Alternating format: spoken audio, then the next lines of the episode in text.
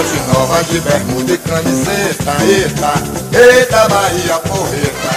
Na ponte nova de bermuda e camiseta, eita, eita Bahia porreta. Arretadamente baiano, eu sou tricolor. Salve, salve nação tricolor, está começando mais um de bermuda e camiseta. Um de bermuda e camiseta pós-carnaval, ainda meio de ressaca. PV, me conta o que você fez no seu carnaval, meu filho. Salve a nação tricolor.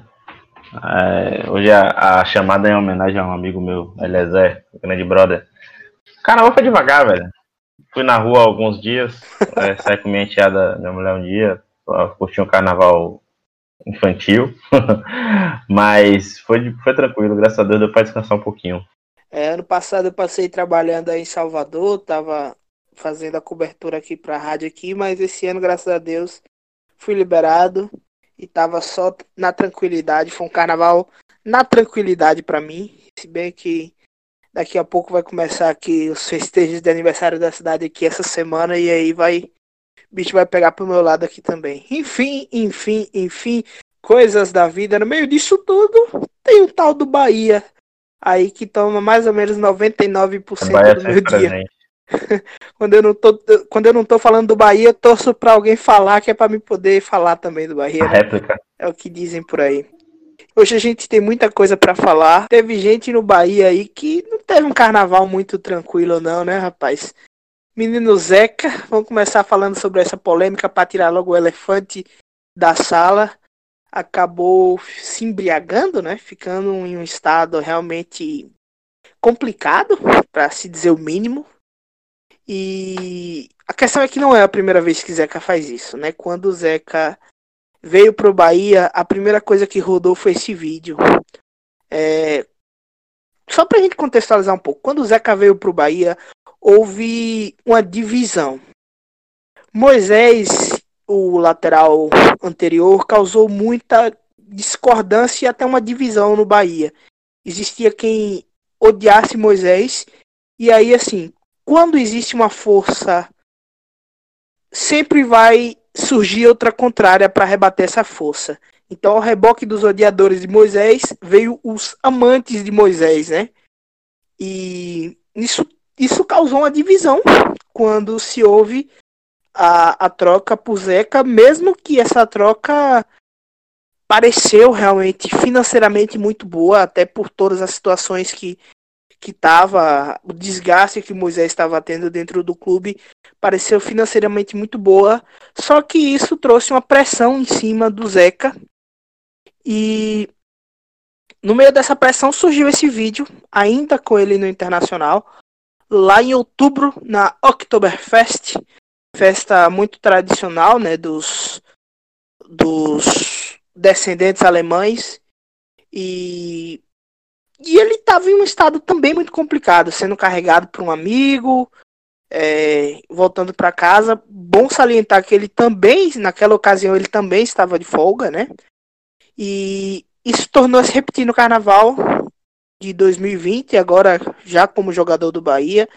Ele também estava em um estado que visivelmente ele não conseguia ficar em pé sozinho, né? É, é um estado muito difícil, muito complicado quando você vê alguém, alguém assim.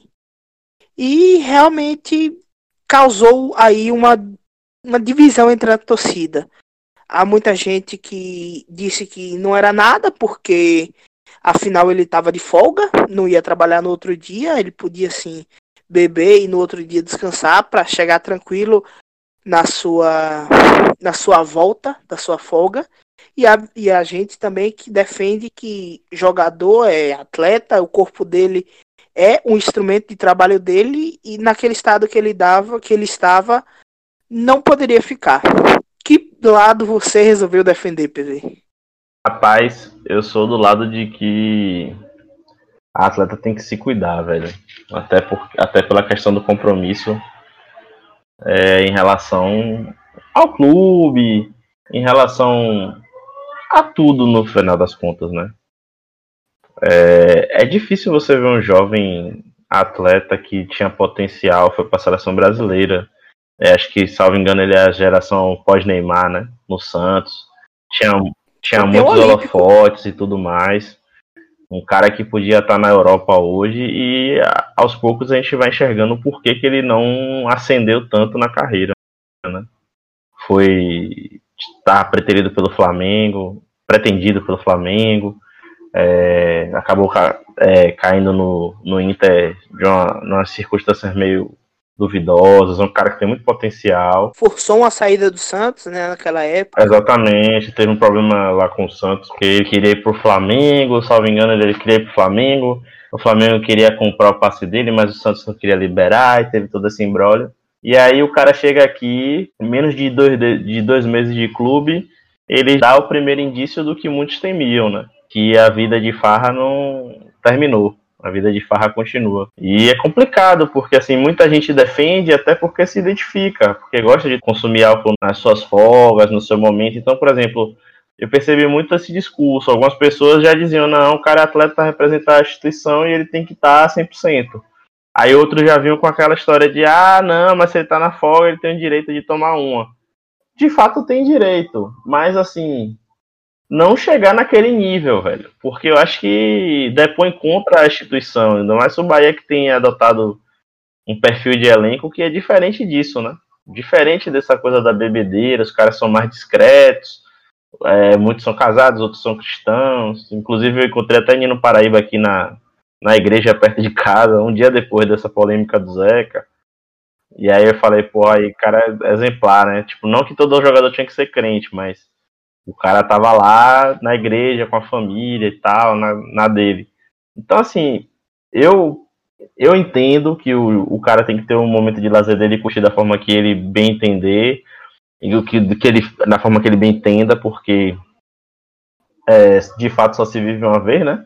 E o cara jovem com muita grana no bolso é, não pode se privar de aproveitar, desfrutar do que o futebol lhe proporciona mas ao mesmo tempo tem que ter um certo respeito com a instituição, com, com, com toda a torcida, né? Até não servir de chacota perante outros, outros torcedores, outras pessoas. E para mim, é, não sei se é porque eu tô acostumado também muito com outros tipos de esporte, que o atleta de fato é um atleta, ele tem que buscar o alto rendimento sempre, e ele tem que estar tá na dieta, aquela situação, tá com a vida toda regrada. E para mim é muito estranho ver uma torcida defender um cara que se porta dessa forma. Mesmo que, torcida, mesmo que seja por uma questão de afinidade, entre aspas, com a prática de consumir, consumo de álcool, né?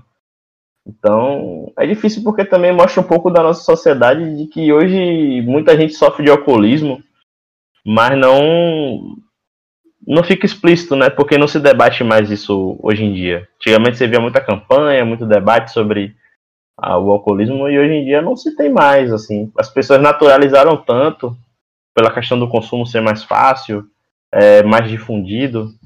Então, assim, eu acho que é preocupante, porém, assim, o clube acho que tomou a postura correta. É, eu tenho uma visão que difere um pouco, talvez, da do PV, apesar de da minha conclusão ser parecida, mas uh, os pontos que eu levanto para chegar a essa conclusão são um pouco diferentes. Por exemplo, eu sou totalmente é, a favor, não, mas assim, para mim não existe problema nenhum do cara tomar sua cerveja.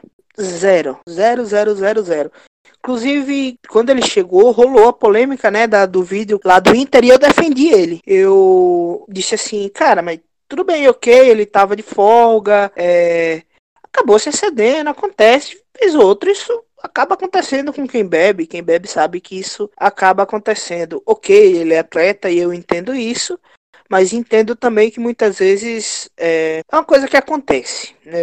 Vamos colocar dessa maneira. E assim, até quando, quando rolou esse vídeo, eu falei, pô, tem, tem jogador do Bahia que é adorado por todo mundo e ama uma, uma cachaça, uma cerveja. Que eu, eu de fontes seguras que eu já, já, já recebi essas informações, né? Gente que convive com esse jogador e que assim, o cara bebe pra caramba, bebe muito, muito, muito, muito. E um atleta exemplar dentro do Bahia.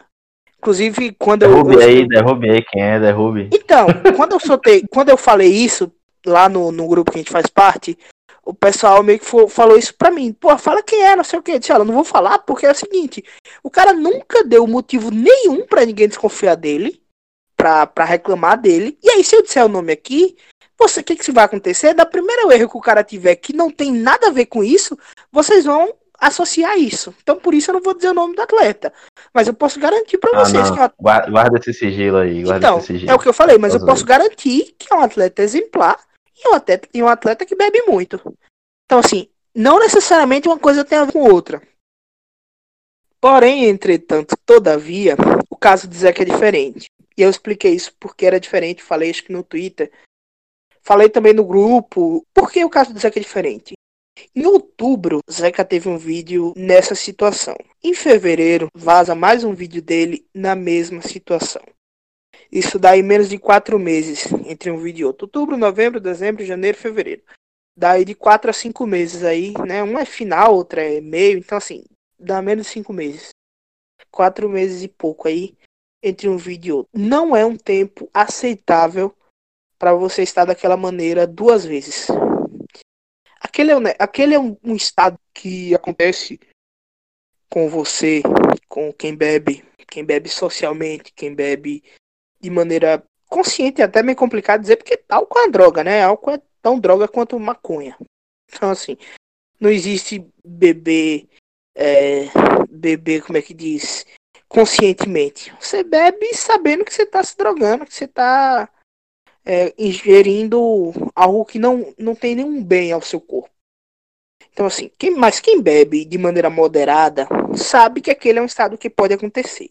Mas pode acontecer uma vez por ano, uma vez na vida, muitas vezes. Eu, eu sempre bebi, sempre bebi muito, inclusive. Quem me conhece dos anos pra cá é que eu dei uma freada mais e tal. Tem uns 5 anos aí que eu já tô com 25 anos, tem uns 5 anos aí que eu parei até de festa, então eu parei de beber mais. Não por conta de que eu tenha virado religioso, mas só porque, sei lá, não, não, não cabe mais dentro da vida que eu vivo hoje. Mas eu já fiquei daquele jeito. Mas foi uma vez na vida. Eu tenho 25 anos, eu tenho a idade do Zeca. E uma vez na vida eu fiquei daquele jeito. O Zeca conseguiu em quatro meses ficar duas. Então, assim, é algo pra, no mínimo, se ficar de olho. No mínimo, no mínimo, no mínimo, tem que acender o alerta vermelho. E quando eu falo isso, não é só pelo, pelo Bahia. Não é só. Aqui eu não tô vendo só o lado do Bahia. Eu tô vendo também o lado do jogador, do cidadão Zeca.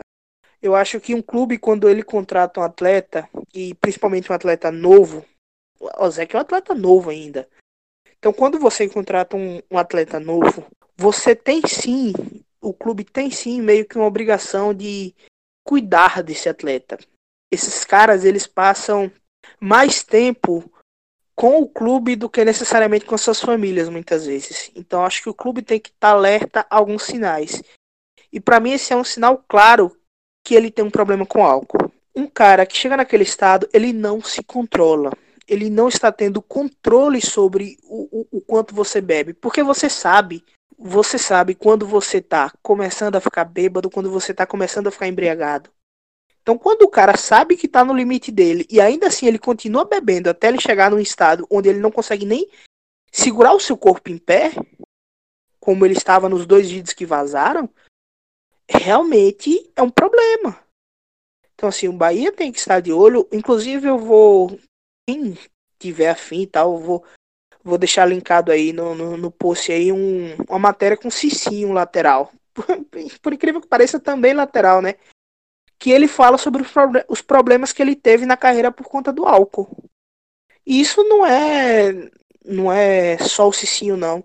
Né? E aí tem muita gente defendendo, ah, mas o o, o Nonato, o Nonato não, fala muito do Beijoca, né? O Beijoca bebia pra cá porque vocês precisavam ver o Beijoca, não sei o que.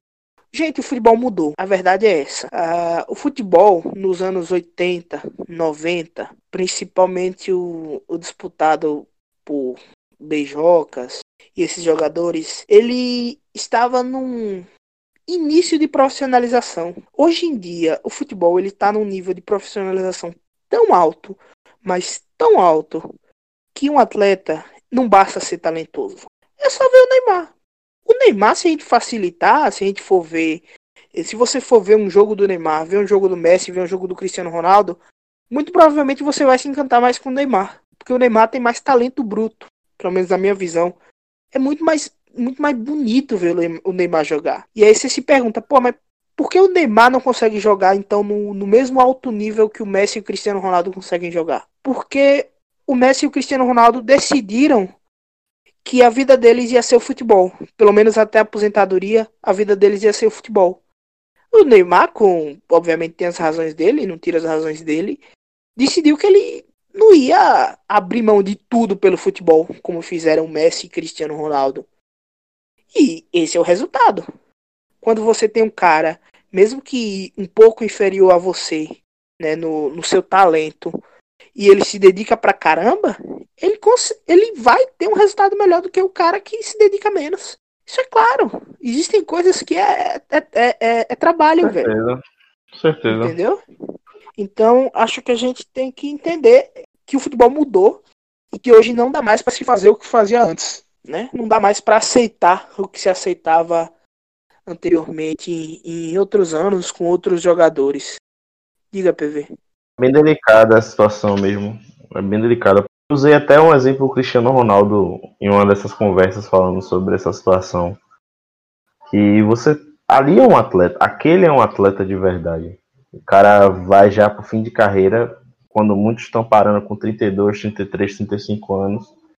O cara tá em altíssimo nível ainda, concorrendo a melhor do mundo com frequência, com sobra, inclusive. É, ali você conta de dedo dois, três que estão naquele nível. E não, os tem outros dois, três, não. abaixo. É o Messi e acabou. É o Cristiano Ronaldo, o Messi Ah, e o Messi é, tá abaixo. Teve o Mo- Modric aí também recentemente, mas assim, É, eu falo em ganhou, termos de, Tá abaixo. Não de adianta, atleticismo, tá né? É, porque assim, é aquela coisa, o esporte é dividido em técnica e físico. Então, assim, você é um atleta, a parte física vai lhe ajudar bastante. Você é muito técnico, é, é como você, é como o exemplo que você deu.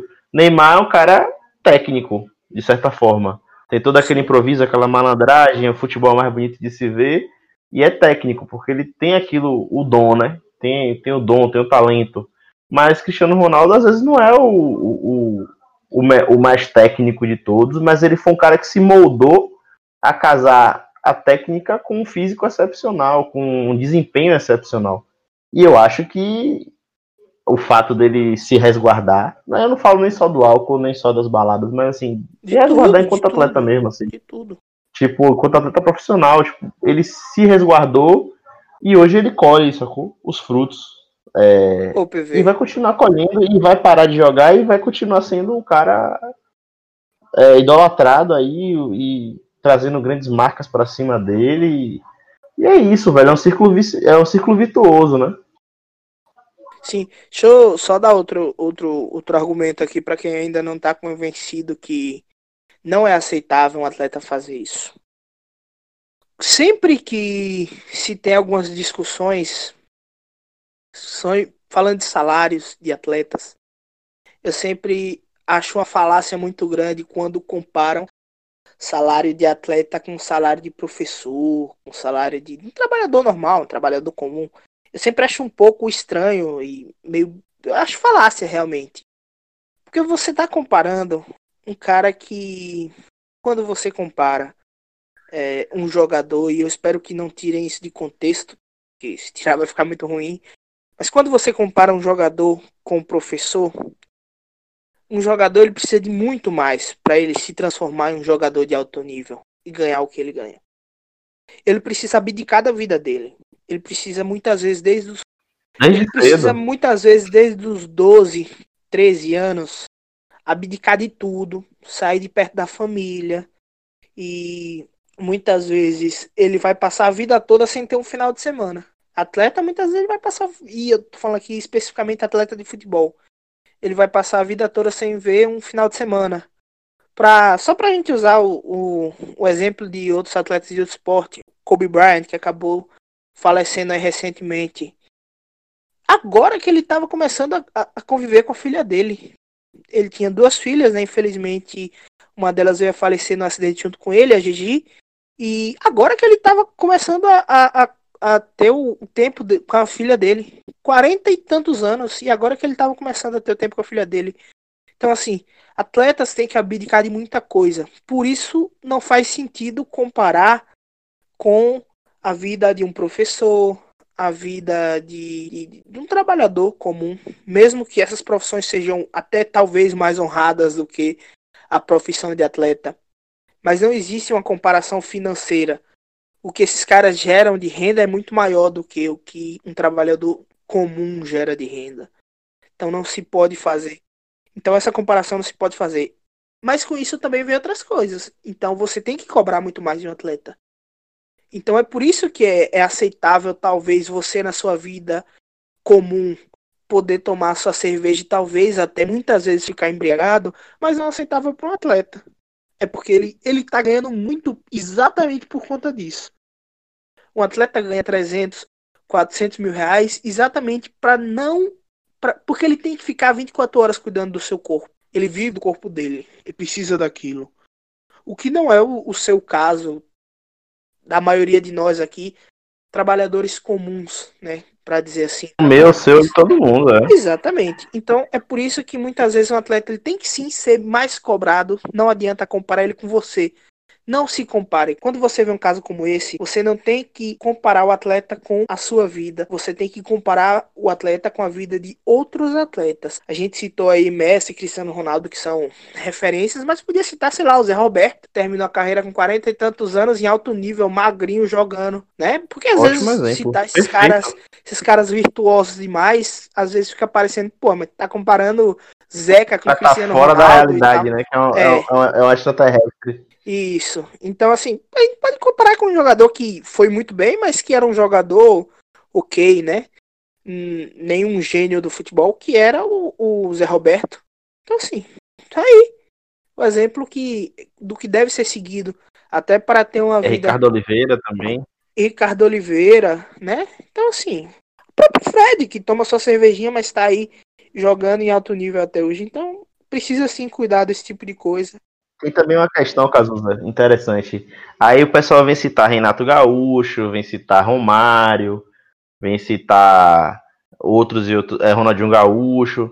Mas assim, é outro patamar, assim, são outros caras, outro nível, outro, outro, outro tipo de percepção de vida, de jogo, outro momento até, porque Gaúcho e Romário jogavam na década de 90, início da 2000, é, o Renato Gaúcho no caso. Então é difícil você comparar e trazer como exemplo esses caras, sacou? Que tipo, são realmente fora da curva para esse tipo de rendimento. Não, PV. E assim, é, um exemplo que eu acho até legal é o Ronaldinho Gaúcho, né? Sim, Parou, parou cedo, O literalmente. Ronaldinho Gaúcho, e mais do que isso, mais do que isso, PV. O Ronaldinho Gaúcho ele tem um auge de dois, três anos muito bons, assim, impressionantemente bons. Nível, hum, nível top 10 mundial, muito bons. Só que Ganhou, né? o Ronaldinho Gaúcho escolheu a mesma vida que o Neymar tá escolhendo hoje. Que é uma vida dizer assim, olha, eu não vou dedicar a minha vida 100% ao esporte. Enquanto eu tiver o físico, eu vou conseguir ser 100% muito bom. Quando o, eu for tomado por esse outro lado boêmio meu, para dizer, pra dizer assim, eu vou acabar perdendo. E foi o que aconteceu com o Ronaldinho Gaúcho. Ninguém duvida que, por exemplo, os dois, o auge do Ronaldinho Gaúcho é muito mais alto do que o auge do Cristiano Ronaldo e do Messi. Muito mais. Só que o Messi. Tanto técnico quanto físico. Exatamente. Só que o Messi e o Cristiano Ronaldo têm 10 anos desse auge. O Ronaldinho Gaúcho tem 3. Então, qual é, e aí, É, uma então, escolha, aí, qual é né? a diferença? São as escolhas que cada um fez. Então isso vale pro Zeca também. Entendeu? É por isso que a gente não pode comparar esse tipo de atleta. Enfim. No meio disso tudo, né, veio Rossi. Rossi é um cara, é um caso à parte, velho. Porque ele é, ele é esse tipo de atleta, né? Ele é o cara que gosta de, da interação com a torcida. Ele é um cara que não costuma ter filtros. Quando ele saiu do Vasco, ele, por exemplo, quando ele saiu do Vasco, ele deixou muito claro que ele estava saindo do Vasco porque não cumpriram os acordos com ele. Então, assim, é um cara que não tem filtro, velho. É um cara que ele vai realmente. É isso que a torcida tem que esperar dele. Assim como ele adora comemorar quando ele ganha, dizer que é o búfalo, pá. Ele também adora fazer essa zoeira aí. Houve aí um atrito. Eu acho que é, é o jogador que o Bahia tava precisando, velho. Sinceramente. é, o alívio, é o alívio cômico do Bahia. Houve hoje, um atrito com a principal organizada, né? Que não gostou muito da postura dele, que ele postou uma imagem dizendo, pô, vou tirar uma foto antes que zoada, tirem né? e tal, né? Deu uma zoada realmente, né? Com o caso Feito. do Zeca. E a torcida, a principal torcida organizada do Bahia soltou uma nota, não gostou muito da história. Eu nem vou criar muita polêmica nisso, porque eu acho que, cara, ele foi. Talvez. Talvez ele tenha sido desnecessário. Talvez. Mas é isso, é o pacote Rossi. Quando você compra o Rossi, você tá comprando o pacote inteiro. Você sabe que muitas vezes ele vai falar. Ele vai falar umas coisas extremamente fortes que são necessárias para a equipe, dar força, não sei o que, dar garra, e às vezes ele vai falar, soltar umas coisas desnecessárias, como soltou várias vezes quando jogava no Vasco. Ah, Pode dizer. rapaz, tem uma coisa bem interessante. É, jogador de futebol é um bicho diferenciado. Literalmente. Tanto por bem como por mal. E assim, eu. Eu meio que. Eu tenho a impressão de que o Zeca foi meio zoado lá na, na galera, né? Porque é um vídeo vexatório, um monte de homem junto. né? todo mundo saiu, se divertiu. Muitos mostraram foto depois em camarote, saindo, aquela coisa. Alguns estavam até no mesmo camarote. E, e o. E aí rolou aquela zoeira, né? Provavelmente é, alguém ia chegar e explanar que. Aqui, tipo assim, levar a zoeira além do, da- das portas do clube, né? Eu acho que ali foi uma brincadeira entre jogadores mesmo, entre colegas de trabalho. É, se tivesse alguma repercussão negativa, já tinha é, já, já teria vazado, a gente já estaria sabendo de algo do tipo. Eu acho que assim, a, a torcida organizada pegou uma pilha querendo botar uma certa moral no, no atleta. Só que ele é tipo de atleta que não tá muito. não tá muito ligando para o que torcida organizada vai, vai falar numa situação dessa. Porque eu acho que eles sabem que o contexto daquela, daquela foto foi uma zoeira, então, uma piada interna né, entre eles ali. Eu, eu acho que a, a torcida fez um. Eu achei aquela nota super desnecessária. Ah, respeite o clube, respeite a instituição e tal. Assim, tudo bem que tem que se respeitar o clube e a instituição, mas ele foi uma zoeira entre ele e o colega, basicamente. Não foi uma coisa que respeitou ninguém, né? excedeu. Não cito Bahia. Exatamente. cito Bahia, assim, é uma liberdade que eles se dão. O que ele fez basicamente foi tirar foto. É uma falar, coisa assim. "Ah, Foi irônico. ó, Ninguém vai tirar, não. Eu mesmo tiro É, acabou. piada e- interna, pô. O- o- É, alguém, alguém tem dúvida que Zeca agora é piada interna dentro do, do- dentro do, do elenco? De forma alguma. Com certeza agora ele é piada interna. E os jogadores, assim, eles são muito fechados, eles não se relacionam muito com os outros setores do, do clube, eles não têm muita. Assim, eles é, são entre eles ali mesmo aquela coisa, é como se fosse uma família, entre aspas. Porque eles vivem mais juntos do que com as próprias famílias, né? No final das contas. Então acho que a galera pega uma pilha besta com, com coisas bobas, assim, que nem o próximo assunto que a gente vai falar.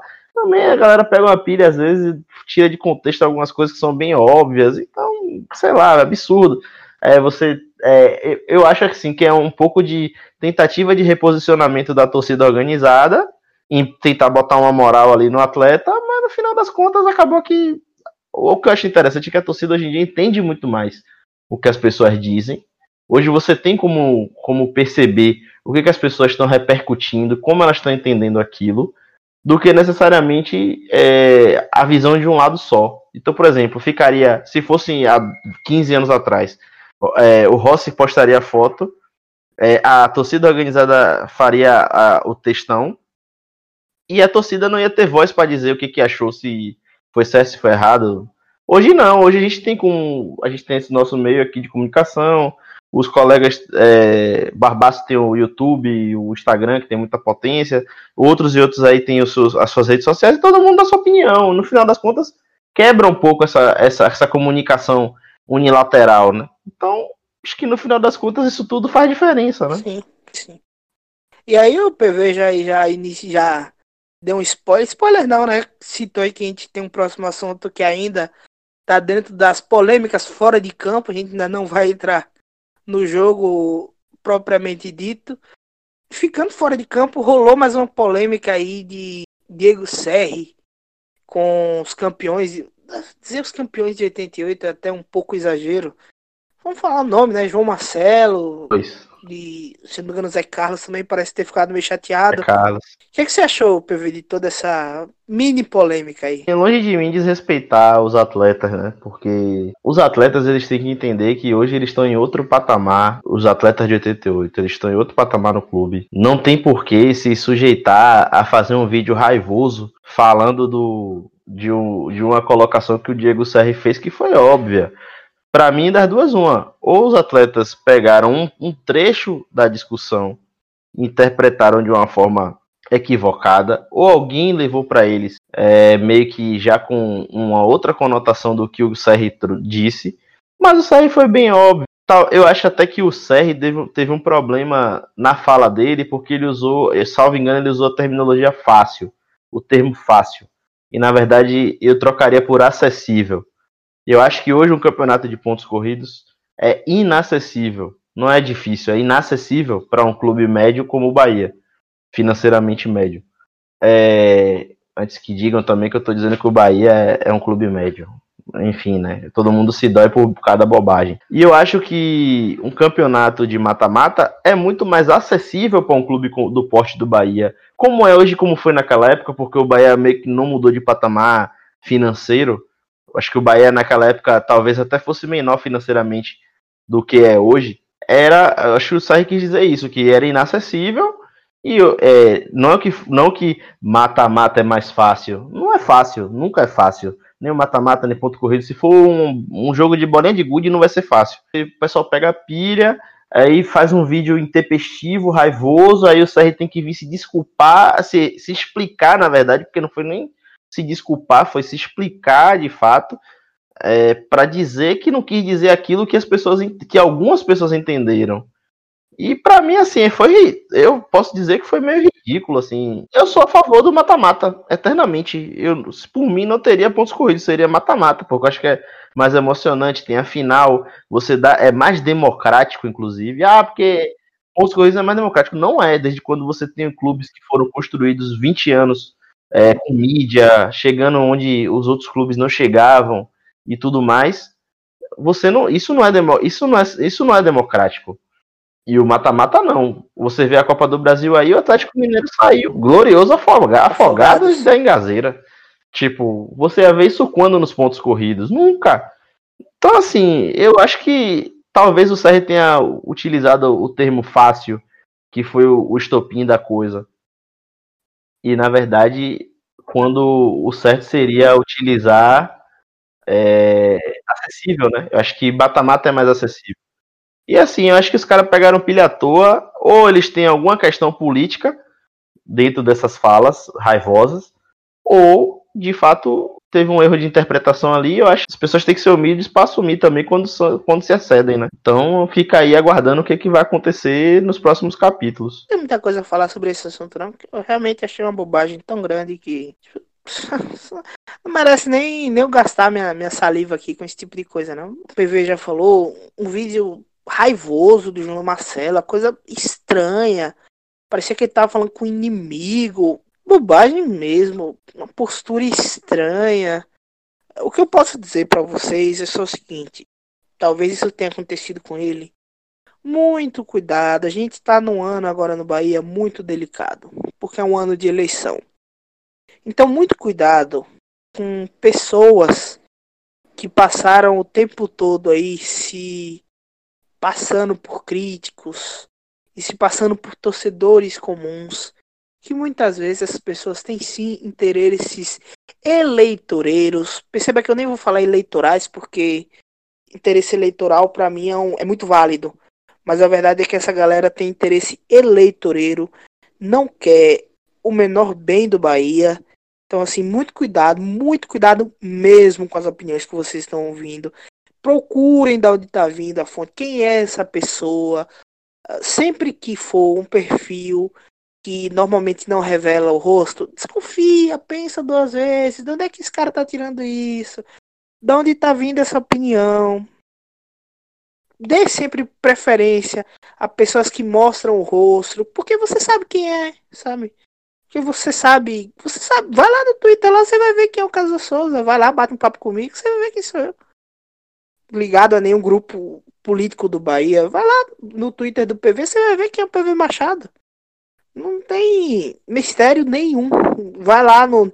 Isso vale para vários outros. Vai lá e, e, e, mesmo quem é contra, eu acho legal que o cara seja contra, mas que fique claro que o cara é de um grupo, grupo contra, porque mesmo que você já sabe de onde tá vindo, você já sabe que o cara tem e que seja, que coerente, seja coerente, né, velho? Seja bem, coerente, contra, né? eu, eu, acho que a democracia é muito importante e é necessário que existam grupos políticos fortes. É, o Bahia tem que tomar cuidado para não virar uma, uma democracia de um grupo só. Tem que dar espaço para outros grupos políticos.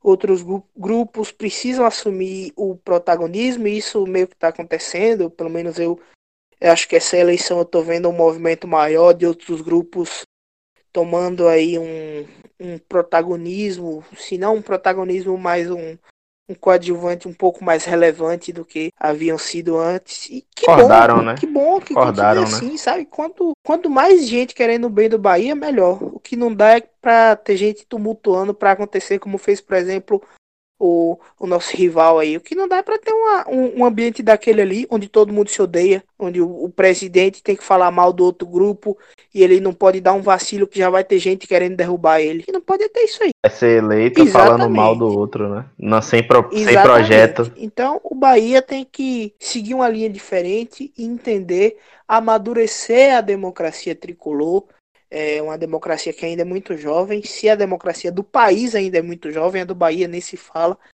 Então a gente precisa amadurecer e entender. Vai estar tá vindo aí o voto eletrônico nessa eleição, que vai, de certa forma, talvez modificar um pouco tudo que tudo que se viu até agora, né? Porque a gente talvez veja um papel um pouco mais forte das redes sociais com, com a ideia do voto eletrônico, que é uma ideia muito interessante, exatamente para quem está fora do, do estado, mas que acaba trazendo também esses outros riscos que, que a gente vê por aí. Enfim, é isso. É tomar cuidado realmente e não deixar que esses grupos tumultuem só por tumultuar o Bahia. E vamos falar de campo e bola, que é o que importa.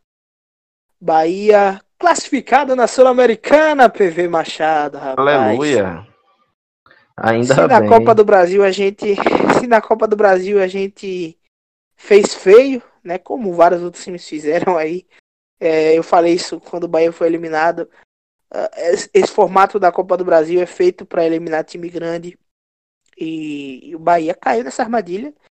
Graças a Deus ou ao Deus que você escolher aí, o Bahia não caiu nessa armadilha na Copa Sul-Americana foi enfrentou um time que era tecnicamente muito abaixo, mas fez o que tinha que fazer. Passou por cima do time, 6 a 1 no placar agregado e o gol que tomou foi um gol bizonho, juiz, meu amigo. Afe Maria. Ai, ai, viu? É cada coisa que a gente vê.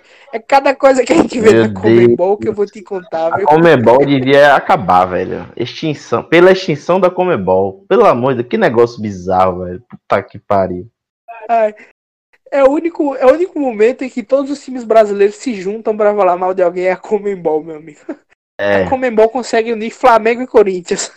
Pois é. É realmente, é realmente bizarro. Mas é sério, os times brasileiros sofrem muito com, com as arbitragens da Comembol. Talvez por ser o único, o único latino que, que participa da Comembol que não, não fala espanhol, né? Fala uma língua diferente. Então isso causa sérios problemas aos clubes brasileiros quando vão enfrentar clubes de maior, maiores tradições, de maior tradição nessas competições. Mas é isso, o Bahia continua aí a sua caminhada, 6 a 1 carregado, fez um segundo jogo muito bom. Você conseguiu ver um pouquinho do jogo, PV? É, rapaz, com essa coisa de mil streamings aí que você tem que pagar um monte de coisa para ver, é... acho que é uma coisa que precisa melhorar, inclusive no futebol brasileiro. Tá, tá barril, velho. Um dia é Live FC é 20 conto, é, PFC é mais, é mais 100, 90.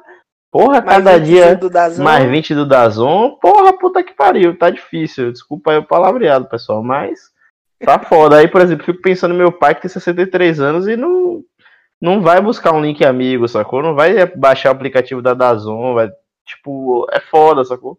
Fica inacessível para uma parcela da torcida. É. Fica aí a crítica, né, de certa forma. Enfim, achei o Bahia. O Bahia tá se encontrando, né? É, o termo que eu usei há alguns programas atrás, hoje já tá dando mais liga. O time tá se aquecendo. Usei recentemente esse termo. E o Bahia finalmente tá conseguindo mostrar pra gente o que que, o que, que pode ser feito. Acho que um pouco dessa mudança forçada de esquema tático do Roger acabou influenciando bastante no, no desempenho do time. É, esse esquema de 4-2-4 fun tá, tem funcionado bastante com esses times que são têm uma quadra mais técnica um pouco menor, né? Com todo respeito a todos os adversários. Mas eu acho que a gente ainda vai chegar na, na fase da prova de fogo, porém o time tem respondido um pouco melhor. É, o Bahia tava, é, começou o jogo com muita pressão, é, uma intensidade adorável, assim, digna do Bahia de Guto. 4-2-3-1, né? Bem naquela pegada, muito veloz, atacando bastante. A criatividade do Rossi e do, do Clayson para passes é uma coisa absurda, assim, para romper linhas. Foi um primeiro tempo muito intenso do Bahia.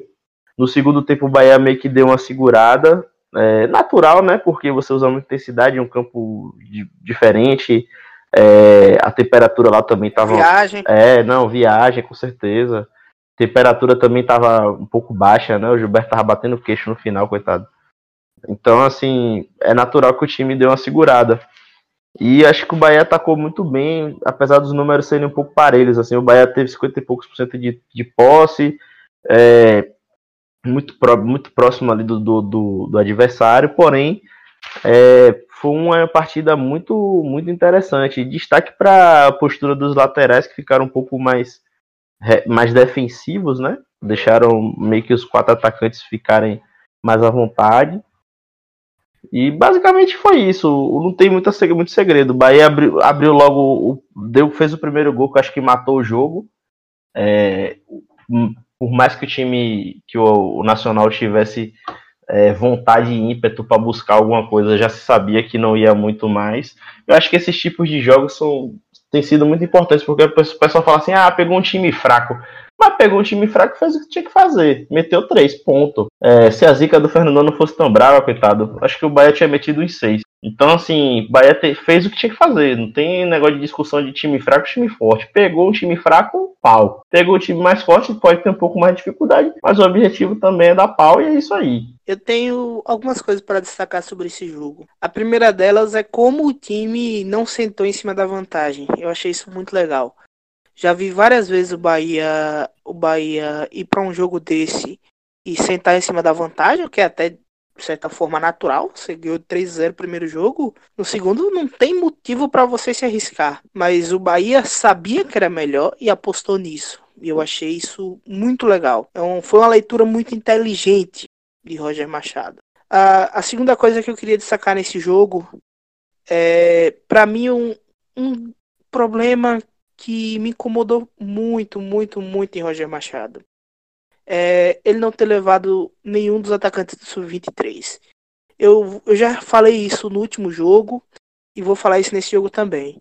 O Sub-23 estava de folga, vinha de um tempão, tudo bem que domingo agora vai ter um clássico Bavi, que a gente vai comentar mais para frente, mas valia ter levado alguém, porque você não ele não tinha ninguém no banco é, logo aos 20 minutos, o Kais Clayson acabou sentindo alguma coisa e talvez até por uma questão de precaução, o jogo já estava 2 a 0 Então, meio que o Bahia não tinha motivos para manter o Clayson, porque se ele sentisse qualquer incômodozinho, já era motivo para tirar ele da partida. Eu acho que fez muito certo. Se foi esse o caso, o Bahia fez certo, fez certíssimo em preservar o jogador, não tinha necessidade de continuar jogando em um jogo que estava praticamente decidido desde os dois primeiros minutos do jogo. E entrou Arthur Kaique. E eu acho que aí é um caso à parte. Arthur Kaique e Fernandão são um caso à parte. É, receberam talvez a oportunidade do ano deles. Fernandão, eu, eu sempre eu reclamava um pouco de como o Fernandão estava entrando em ocasiões que o time não conseguia mais criar. 15 minutos finais, o time estava muito cansado, já ninguém queria mais jogar, já estava ganhando jogo. E coitado do Fernandão, muitas vezes ficou isolado, tentando fazer um, umas coisas que não cabia a ele. Mas nesse jogo ele teve oportunidade e ele não aproveitou. Ele não fez o melhor que se espera de Fernandão, que é fazer gol na frente do gol. Fernandão vacilou na frente do gol, o que é inaceitável para um atacante como ele, que tem o principal recurso fazer gol. O principal recurso de Fernando é fazer gol. Ele não consegue ser rápido e habilidoso, como é o caso de Gilberto, né? O minimamente rápido e minimamente habilidoso, como é o caso de Gilberto. Não consegue ter uma qualidade. Então, o que sobra para ele é ser um baita finalizador, um cara que sabe se posicionar. E hoje, apesar de parecia que estava começando a se posicionar bem, estava vacilando na frente do gol. Talvez isso seja muito por um, uma falta de ritmo mesmo, né? Isso acaba ocasionando isso. E Arthur Kaique é outro caso à parte, que é um cara que, desde que chegou, nunca entregou o que se esperava dele. Ano passado até chegou a jogar um pouco, fez alguns gols importantes, é, principalmente batendo de fora da área, batendo falta, mas nunca entregou o que, o que a torcida esperava dele. Eu acho que o Bahia tem que começar. Esses dois jogadores são dois atletas que o Bahia tem que talvez pensar aí o contrato de Arthur Kaique está chegando ao final, talvez não renovar o empréstimo, né? No caso, ou não exercer a compra do, do atleta, talvez seja o melhor caminho. E Fernandão, talvez o Bahia tenha que aceitar que o investimento alto que foi feito não deu retorno. Ficar adiando isso talvez só piore a situação. Talvez seja realmente a hora de. Eu digo isso com muita dor no coração, porque é, é um atleta que eu gosto muito, sempre respeitou muito o clube, eu tenho um, um carinho enorme por ele. Mas, infelizmente, futebol é futebol, né, velho? Se o cara não, entrega dentro de campo, não é por carinho fora que o clube tem que continuar pagando uma fortuna para ele.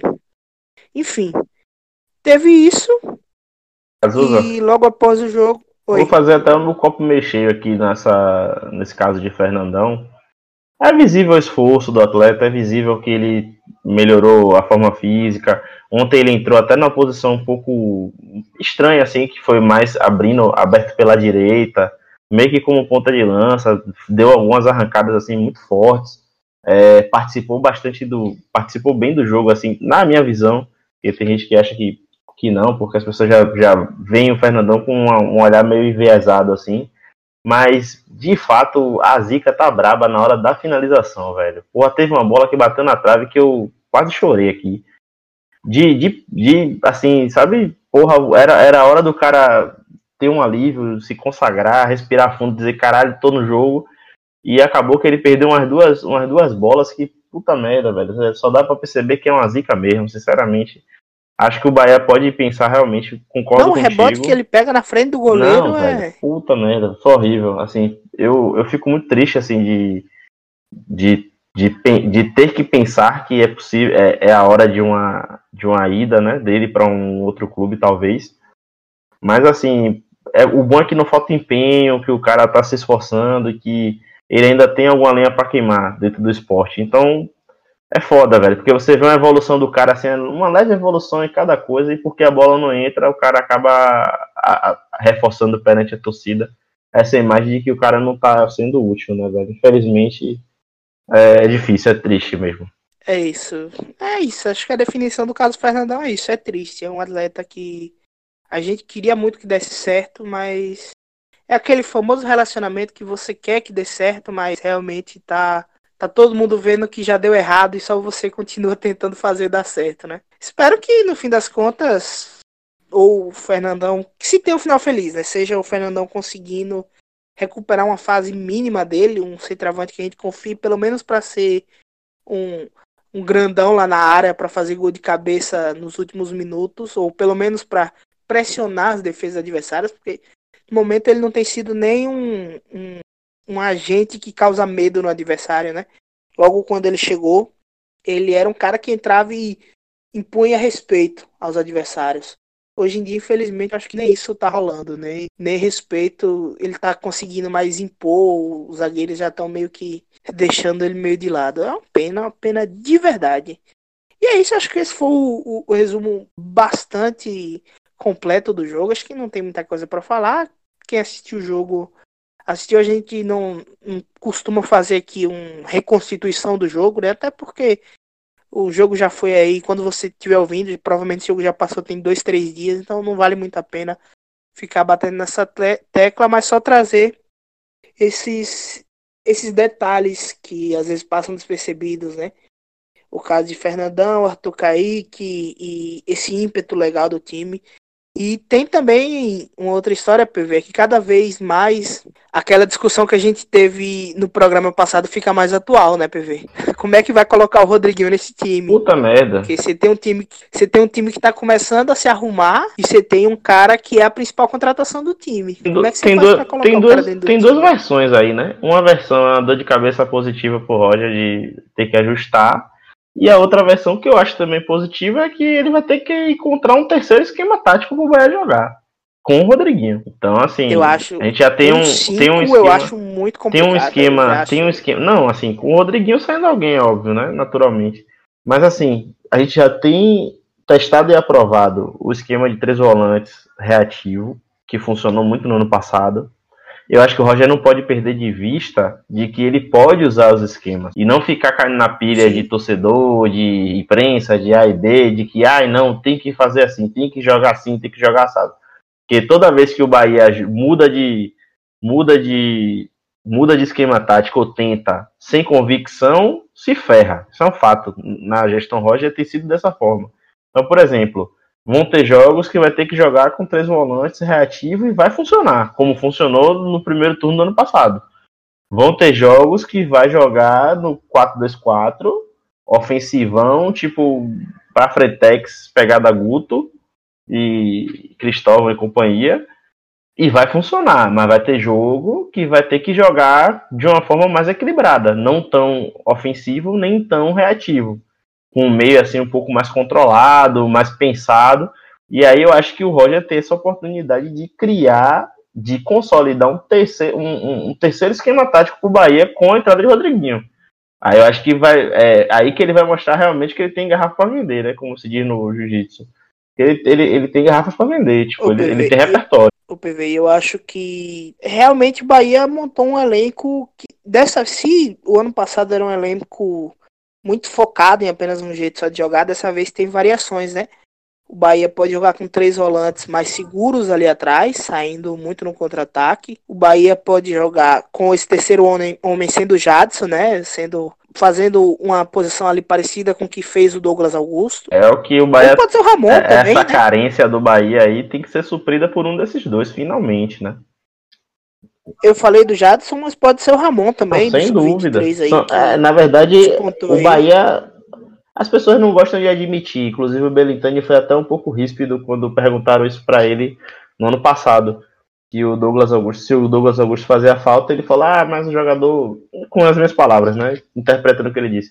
A gente não pode dar tanta importância a um jogador necessariamente. Mas no final das contas foi isso. Precisa de um cara daquela, naquela pegada ali, naquele, naquela posição. Isso, então tem essa, essa opção. Tem uma opção de jogar com um jogador mais de meio, que é o caso do Daniel, né? Que foi como ele terminou o jogo contra o, o time paraguaio Sim. na Sul-Americana, um jogo de volta. Então tem essa opção, que é uma opção que eu acho que ele também não pode perder de vista. Até fiquei meio chateado que nos últimos jogos ele meio que abandonou o Daniel, mas parece que ele entendeu que essa é uma opção viável também para certos, certos momentos do jogo. E tem a opção de jogar com esses quatro atacantes que. E aí esse jogador mais centralizado, mais chegando no, no Gilberto, é uma posição que o Rodriguinho fez muito bem e evoluiu na carreira para fazer essa posição muito bem, né? Desde que ele começou lá no Corinthians, ele só foi adiantando, chegou a ter que jogar quase de centroavante e foi muito bem na carreira. Teve os melhores anos da carreira nessa posição, né? De um, um meio atacante, parecido com o que fez o Thiago Galhardo, por exemplo, que faz o Thiago Galhardo. Então acho que, obviamente, com muito mais qualidade, né? É, Mas é isso, acho que é uma dor de cabeça que a gente já adiantou, então se você quiser ouvir necessariamente a gente fazendo essa discussão mais abrangente, tem um programa anterior aí, acho que vale muito a pena porque é uma discussão que a galera tá tendo hoje, que há uma semana atrás aí, uma semana, duas semanas atrás, a gente fez um programa muito legal sobre isso. E aí agora a gente pode entrar finalmente no na pauta na, do próximo jogo, que é o Bavi. Bavi de aspirantes. Bavi de torcida única, que incrivelmente, pelo jeito. Acabou a pessoal, discussão? Morreu a discussão? É, acabou, a discussão, né? Cara, eu acho muito interessante essa discussão só é quando a, a, a, porra é na fonte nova. Quando joga no Barradão, some. Sabe, Os caras entram numa criança toca, um buraco negro. Criança birrenta. Entra na, na porra de um buraco negro e ninguém discute mais nada. Beleza. Tudo bem, ok, tá lá, tá valendo, tá certo, né? Isso eu pra dizer nada. Enfim. Então, jogo no Barradão, torcida única e os dois times, pelo menos o que imaginamos, usando os times sub-23, os times aspirantes de cada time. E o Bahia teve aí, tanto Bahia como Vitória tiveram muito tempo para se preparar para esse jogo realmente. E eu acho que vamos ter um jogo bastante interessante. Dois times que mostraram ser muito rápidos. O time do Bahia parece ser um pouco mais organizado e um pouco mais maduro também. Então, PV, que é que você espera desse jogo? Faz um jogo muito disputado, né? Levantaram até a questão aí do Bahia jogar com, com o time principal, alguma coisa meio doida assim esses dias. É, Rodriguinho tá, tem treinado com o sub o elenco time B, né? Até para adiantar o processo da, da forma física dele e tal, voltar mais ao ritmo. Algumas pessoas especularam que ele pudesse jogar é, no domingo. Acho meio descabido assim, mas pô, não me surpreenderia se rolasse. Mas assim. Espero que não aconteça. Não, não, não, é meio descabido mesmo. Eu acho que é interessante observar que o Dado deu uma entrevista coletiva e falou que estava sentindo o ritmo, né? Que achava que o Bahia deveria ter jogado essa semana, porque vinha numa batida muito boa é um time muito quente, né? Muito muito veloz, muito muito muito muito muito dinâmico e ficar uma semana sem jogar acaba às vezes até atrapalhando a preparação dele. Eu até entendo o lado dele. É... Uma semana não, né? Quase um mês. É, tem duas semanas eu acho que jogava o Bahia. O Bahia.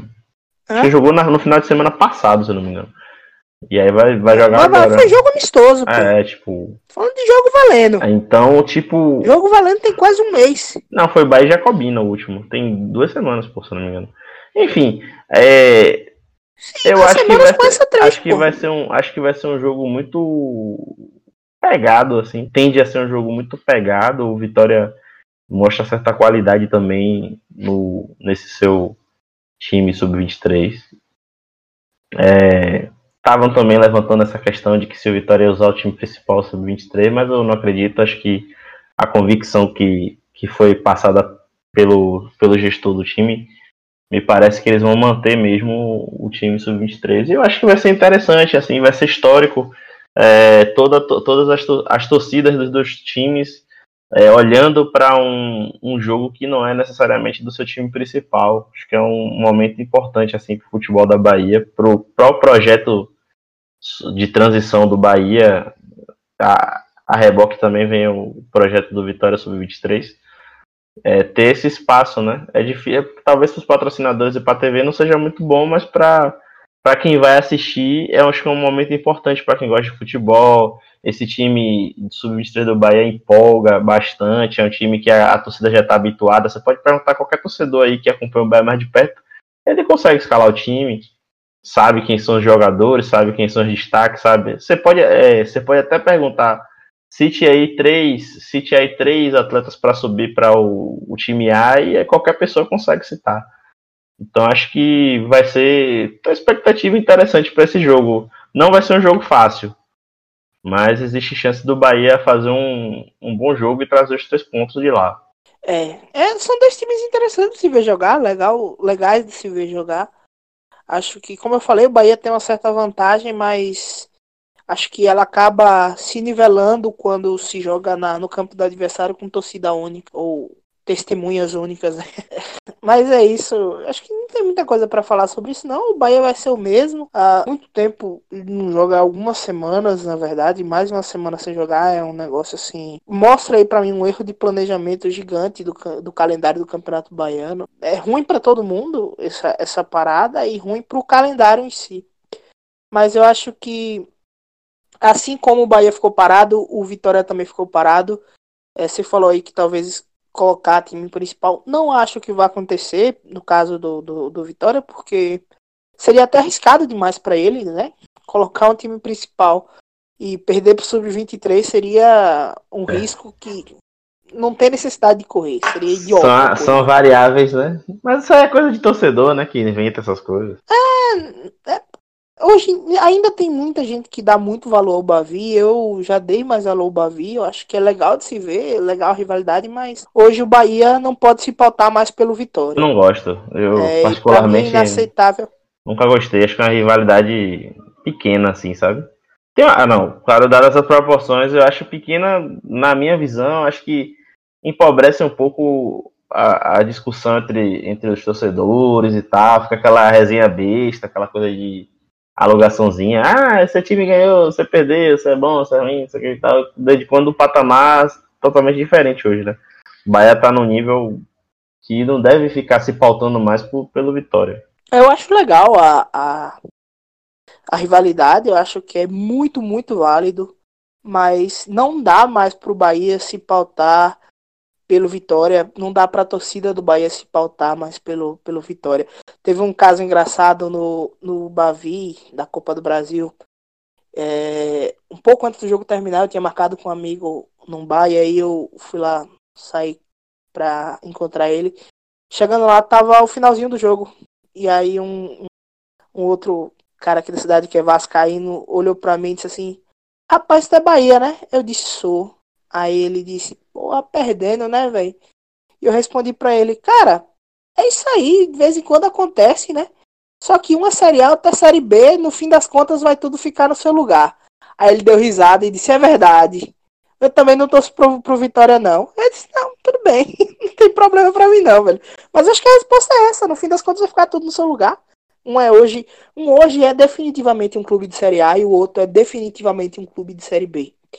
E não vejo isso mudando, ao menos esse ano, realmente. Não vejo essa mudança acontecendo. Já tem alguns anos assim que eu me importo muito mais com jogos com esporte, com Ceará, com Fortaleza, tem um peso. Não sei se é porque geralmente a gente está disputando coisas maiores. Mas assim, são jogos, são jogos que me mexem mais. Aquele Bahia Ceará, Ceará e Bahia agora recentemente foi um jogo que me mobilizou, assim, fiquei aquela ansiedade, aquela coisa tipo Bahia e Fortaleza e tal, porque você vê que tem um, uma certa paridade, até um certo equilíbrio, é, uma paridade técnica, você vê que tem um, uma rivalidade mais, é, mais sadia dentro daquele processo, mas assim, porque eu percebo que muitas vezes o torcedor do Vitória ele precisa do Bahia, velho. O Vitória só não acabou por causa da torcida do Bahia, na verdade é essa. Porque a torcida do Bahia sempre tá lá levantando, levantando o torcedor do Vitória. Quando você ganha qualquer coisa e vai em cima do torcedor do Vitória fazer aquela alugação, aquela coisa, você acaba reav reavivando aquele time que tá quase morto, né? No final das contas é isso que acontece. Como a gente não tem torcedor do esporte aqui todo dia, do Náutico, do, do Fortaleza do Ceará para ficar nessa picuinha saudável, nem sempre é tão saudável, mas é uma picuinha, no final das contas, pra gente acho que fica uma rivalidade um pouco mais assim, nivelada por cima, né? Então eu prefiro os clássicos e os jogos com os rivais de fora do que necessariamente Bavi, porque, pô, Bavi é foda, eu gosto, tem seu valor técnico, ganhar o Baiano é importante, mas assim, em termos de. Ah, e se perder o Bavi eu vou morrer. Não existe isso, velho. Acho que é... acontece, ganha ganhar e perder do jogo mesmo e vamos nessa. Eu acho que o Bahia tem tudo para fazer um bom jogo lá e consolidar esse time. Sacou? Acho que é a consolidação do, do time B do Bahia é esse jogo aí. É, acho que é isso mesmo, PV. Acho que é o jogo de consolidação do projeto. Não diria nem do time, mas do projeto. Sim, sim. Dos dois do projetos, de né? transição do Certeza. Bahia. Dos dois projetos, sim. Acho que é legal esse, esse Bavi aí. Não tem mais muita coisa pra falar, não, porque enfim, eu já falei demais desse time aí. Quem quiser ouvir os episódios anteriores aí, que tem muito das minhas opiniões sobre esse time aí, cujo eu gosto muito ver jogar. É isso, vamos se encaminhando aí pro final. PV, sei que você me disse que tem uns recadinhos aí. Porra. Traga aí os seus, seus recados tradicionais, PV. A galera abraçou mais uma vez essa, essa semana aí. Tivemos algumas interações interessantes na rede social. E vou mandar um salve à Nação Tricolor aqui. Para uma galera que marcou lá no Instagram, que queria o salve, a galera que interagiu de alguma forma com a gente nos grupos ou no Twitter. É, vou mandar pro Alex Bastos, lá do, Insta, do, do Insta, que pediu o alô da- do, do, do, do programa anterior, só que já, já tinha gravado e tal, meio atrasado. Ao Márcio Freire, lá do Táticas Bahia, do grupo, que é um cara que levantou uma discussão bem interessante dentro do tema, dentro da temática do nosso último programa. Valeu, Márcio, muito obrigado. Esse tipo de debate que a gente precisa mesmo, dentro da torcida. É, o grupo de WhatsApp é, Eu Sou Bahia. É porque escreve B-A-H-E-A. É um grupo que é, entrei essa semana lá e é bem interessante, um grupo frenético, meu irmão, você precisa ver. É, e tem um grupo de Instagram também interessante que colocaram o, o perfil do de Bermuda e Camiseta essa semana. Achei bem interessante a iniciativa. Queria agradecer também pelo prestígio.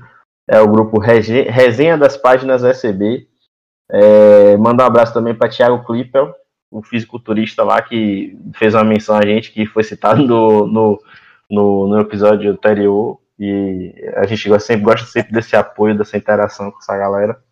É, o perfil do Insta também, Galera Tricolor, que também tem um grupo do WhatsApp que diz que é o maior grupo de torcida do Bahia, de todos, isso é importante. Não, não, não, não é maior do Brasil, mas é o maior da Bahia.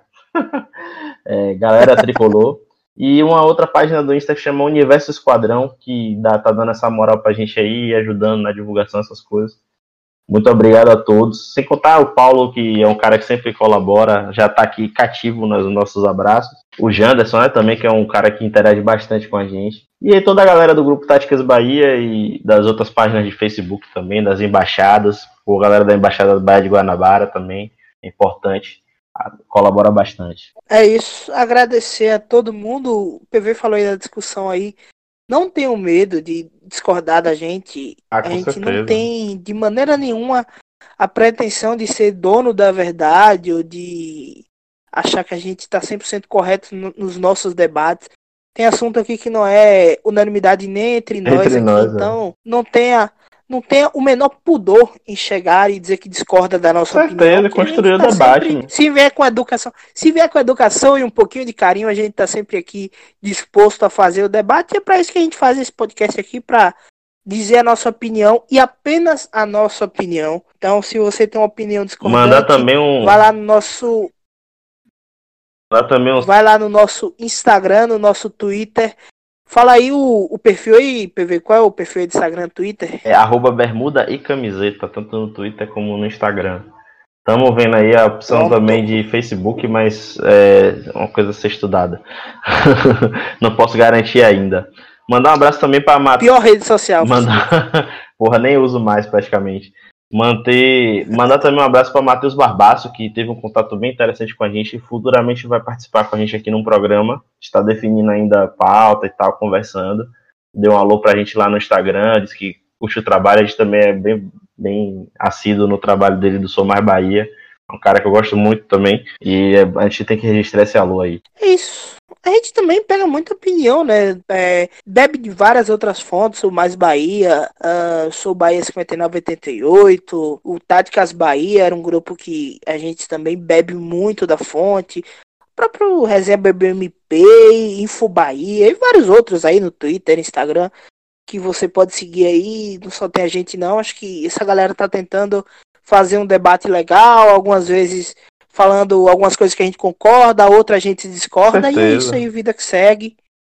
E é isso. Tamo junto, tamo colado, vou ficando por aqui. E bora Bahia, minha porra! Na ponte nova de bermuda e camiseta, eita, eita Bahia porreta. Na ponte nova de bermuda e camiseta, eita, eita Bahia porreta. arredadamente baiano, eu sou triste.